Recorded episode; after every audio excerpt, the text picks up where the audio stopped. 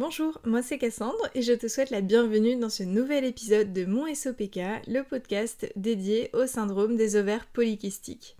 Par le partage d'informations, mais aussi de témoignages, je souhaite libérer la parole sur le SOPK et t'aider, si tu en es atteinte, à mieux vivre le syndrome au quotidien. Aujourd'hui, je souhaite aborder le sujet des symptômes du SOPK. Parce que si certains sont très connus, car rattachés au diagnostic du syndrome, d'autres sont moins évoqués.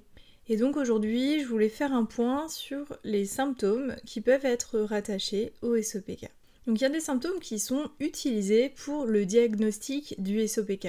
Ce sont généralement ceux qui sont les plus naturellement associés au SOPK.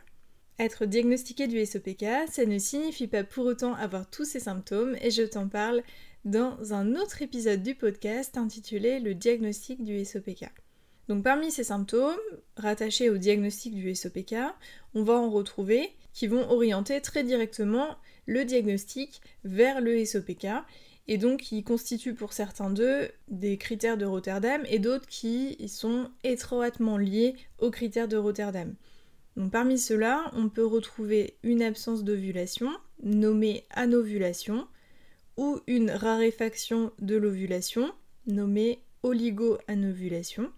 On peut aussi retrouver une absence totale de menstruation, nommée aménorrhée, ou des cycles menstruels longs et ou irréguliers. On peut retrouver un aspect polykystique, donc normalement il vaut mieux dire multifolliculaire sur un ou les deux ovaires. On peut retrouver aussi un ou deux ovaires ayant un volume supérieur à la normale. On peut aussi retrouver des signes cliniques d'hyperandrogénie, ça veut dire des signes qui se voient à l'extérieur du corps, notamment une hyperpilosité sur des zones qui sont dites masculines, le menton, le dos, le ventre, les fesses, une acné, une chute de cheveux par exemple. Et on peut aussi retrouver un excès d'hormones androgènes dans le sang. Donc ça, ce qui est visible du coup par une prise de sang. Donc généralement ces symptômes-là, ils sont rattachés au diagnostic du SOPK parce que l'un d'eux peut servir au diagnostic ou peut orienter le diagnostic vers le SOPK.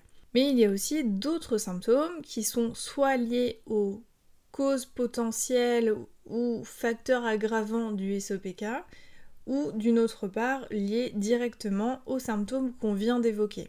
Donc qui vont être euh, accentués ou provoqués par les symptômes qu'on vient d'évoquer. Donc ces symptômes-là, ils vont dépendre du coup du type de SOPK que l'on a. Et je tiens à rappeler que chaque SOPK est unique et même si des types de SOPK existent, chaque SOPK a ses propres particularités et donc on a chacune des ressentis très différents et des symptômes euh, d'intensité très différentes. Et donc voilà, deux personnes qui vont avoir exactement les mêmes symptômes ne vont pas être forcément gênées en premier lieu par les mêmes. Les symptômes ressentis et l'intensité de chaque symptôme va varier énormément pour chaque personne. Donc parmi ces symptômes, on peut retrouver de la fatigue ou fatigue chronique, des troubles de l'humeur, des difficultés de concentration, de l'anxiété, des troubles de la fertilité, des fausses couches, une résistance à l'insuline, un surpoids, des troubles de la libido, etc. Ces symptômes-là, ils sont pas rattachés au diagnostic du SOPK, mais ils peuvent cependant prendre une place très importante dans le quotidien et ils peuvent faire partie des symptômes les plus gênants. Donc bien évidemment, on pense plus à l'hirsutisme, à la perte de cheveux ou à l'acné, mais pour euh, certaines, la fatigue chronique est bien plus pesante que l'acné, ou bien l'anxiété est bien plus pesante que euh, l'hirsutisme, ou les troubles de l'humeur euh, sont vraiment très difficiles à vivre, et donc c'est des symptômes qu'il ne faut pas non plus négliger, puisqu'ils ont un énorme impact sur notre bien-être. Je voudrais aussi parler de l'impact sur la santé de certains de ces symptômes, puisque si certains symptômes n'ont pas d'effet négatif à long terme sur la santé, Beaucoup ont un impact non négligeable. Outre l'incidence de certains symptômes sur la santé mentale et l'équilibre émotionnel au quotidien, certains peuvent avoir des répercussions graves sur la santé. En effet, le risque de comorbidité existe, c'est-à-dire que le SOPK va entraîner le développement d'autres maladies qui ne seraient, pas forcément développées si le SOPK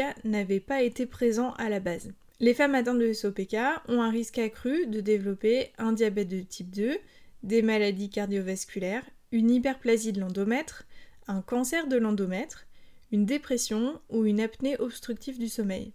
Donc parmi eux par exemple, pour développer un diabète de type 2, eh ben, il faut d'abord avoir développé une résistance à l'insuline. C'est pas le cas de toutes, mais il y en a beaucoup qui sont concernés par la résistance à l'insuline. Et donc là-dessus, le diagnostic de la résistance à l'insuline est important, ou au moins le suivi, afin de vérifier qu'on n'est pas atteint, tout simplement, afin d'éviter que se développe par la suite un diabète de type 2. Si on prend l'exemple du cancer de l'endomètre, il pourrait être favorisé par le fait que les règles ne surviennent pas et donc que l'endomètre ne soit jamais renouvelé, qui continue en gros constamment de se développer dans la cavité utérine et donc qu'au bout d'un moment il y ait une, une sorte de dégénérescence. Mais là-dessus, encore une fois, pas d'inquiétude.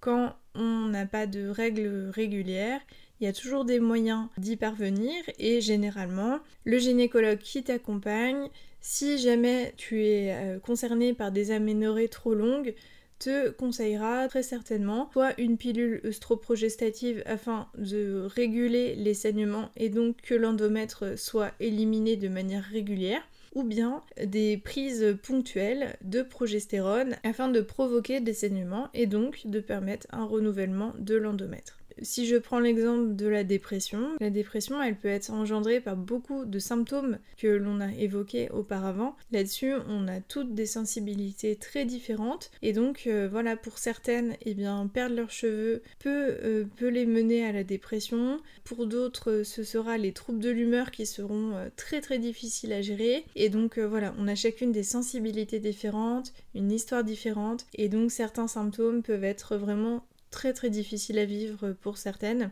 Là-dessus, il faut surtout ne pas hésiter à se faire accompagner, ne pas hésiter aussi à consulter de nouveaux professionnels de santé si ceux qui nous accompagnent ne nous offrent pas assez de, d'écoute ou de bienveillance ou qui ne sont pas assez informés sur le syndrome et sur les répercussions que ça peut avoir euh, dans, dans le quotidien. Ne pas hésiter à se faire euh, suivre psychologiquement parce que ça peut vraiment soulager de parler de, ces mots à quelqu'un voilà, de bienveillant, à quelqu'un à l'écoute et à quelqu'un qui ne sera pas euh, dans le jugement ou dans l'incompréhension totale de, de ce que l'on vit au quotidien.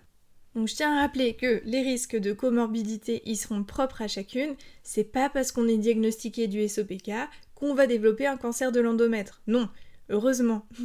Mais il faut se faire accompagner, il faut se faire suivre par des professionnels de santé afin d'éviter de développer des comorbidités en fonction des symptômes que l'on a au moment du diagnostic ou alors que l'on voit apparaître par la suite. Donc pour résumer, les symptômes qui servent au diagnostic du SOPK, ce sont les plus connus, les troubles ovulatoires, les ovaires multifolliculaires et l'hyperandrogénie. Mais d'autres symptômes peuvent aussi être liés au SOPK, comme des troubles de l'humeur, de la fatigue, de la résistance à l'insuline, des troubles de la fertilité, des troubles de la libido, etc. Certains symptômes peuvent provoquer des comorbidités comme le diabète de type 2, des maladies cardiovasculaires, une hyperplasie de l'endomètre, le cancer de l'endomètre, la dépression ou l'apnée obstructive du sommeil.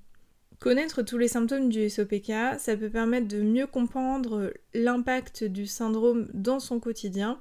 Et le dernier point, afin de prévenir les risques de comorbidité, un suivi médical est indispensable. Nous arrivons à la fin de cet épisode. Si tu l'as apprécié, n'hésite pas à me laisser une note sur Spotify ou Apple Podcast. Pour en savoir plus sur moi et mes activités ou retrouver davantage de contenu consacré au SOPK, n'hésite pas à me suivre sur Instagram at Cassandre Gloria, le lien est en description. Je te remercie de m'avoir écouté jusqu'ici et je te souhaite une très belle journée.